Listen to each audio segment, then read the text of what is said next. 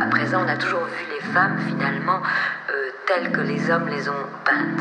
Et je pense qu'il est très important maintenant que les femmes commencent à se montrer elles-mêmes. Tournée latino-américaine de Dimitri Medvedev confirme le... La clé de révolution, c'est quoi? C'est un appel à l'engagement sur les réseaux, dans la vie, dans la rue.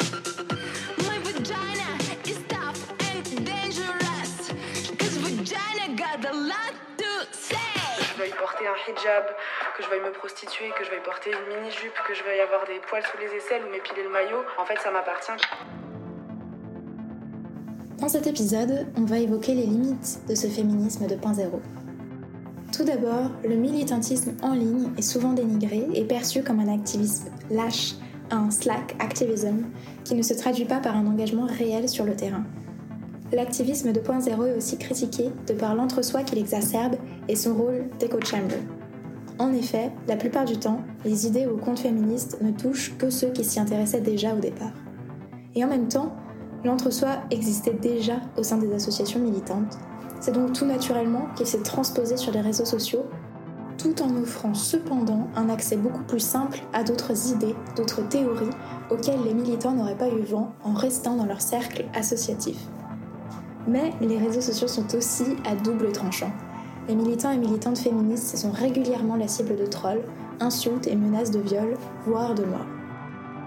les trolls, c'est aussi une manifestation euh, pénible parce que euh, qu'il y en a beaucoup quoi et, donc ça, ça euh, ça t'atteint psychologiquement quand tu as euh, 50 euh, euh, 50 personnes qui te disent des horreurs. C'est plus dur que quand on est euh, euh, 20 dans la rue ensemble qu'on se tient chaud et qu'on a trois connards qui nous disent des horreurs c'est- moins grave finalement parce qu'à la limite on en rit euh, Si les féministes en ligne ont développé des méthodes de défense face aux raids masculins, les réactions négatives ne sont pas les seules formes de pression que rencontrent les activistes en ligne.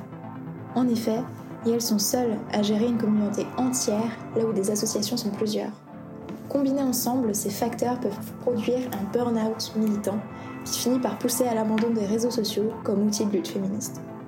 Les mouvements féministes, généralement, sont faits de collectifs et de- de- d'associations qui sont organisées en groupe.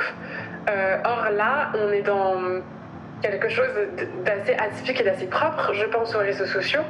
Euh, à savoir, en fait, t'as une personne qui gère plein de gens.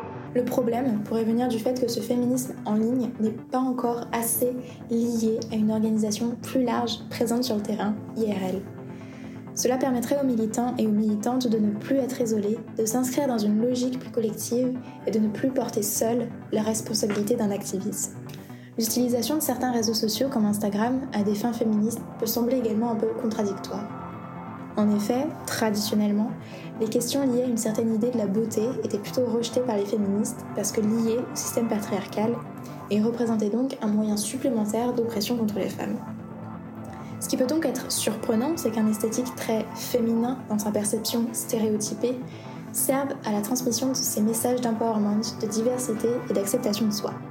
En effet, des slogans ou textes féministes sont souvent écrits euh, sous des photos au ton pastel, accompagnés au choix de paillettes, de couronnes de fleurs, de dentelles, etc.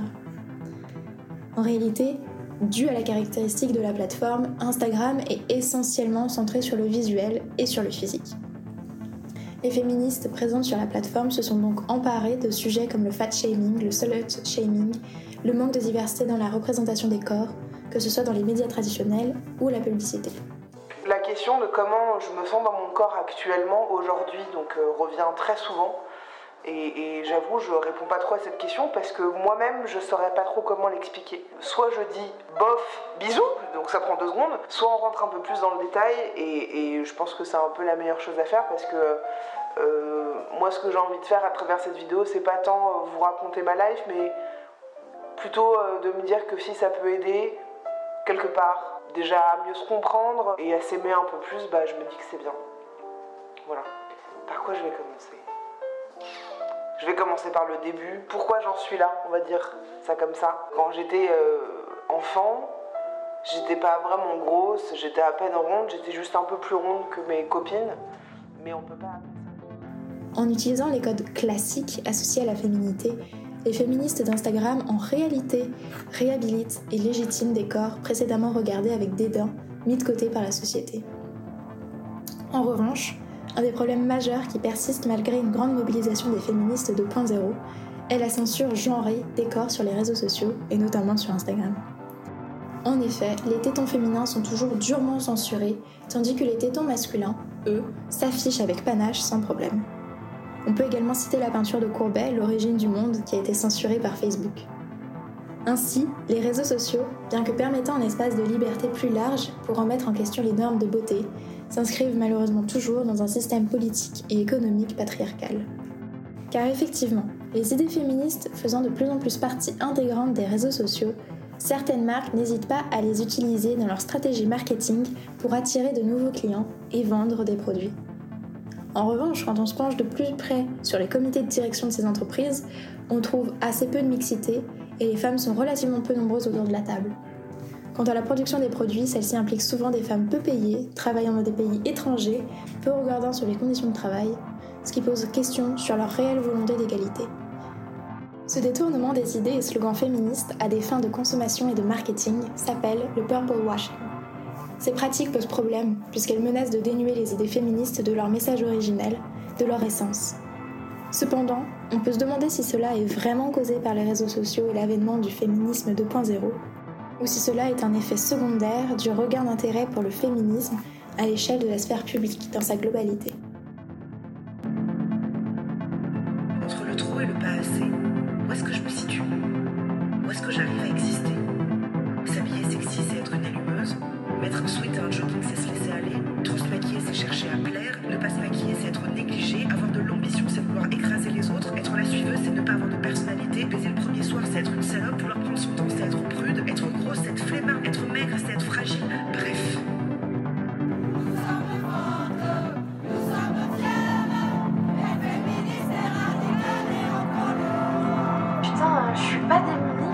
Je suis une femme et je peux me battre et je suis pas démunie face à ça. Une fille sur quatre de 15 ans ne sait pas qu'elle a un clitoris. Si j'avais des poils, ça voulait dire que je prenais pas moi. Soit on est femme, soit on est poilu.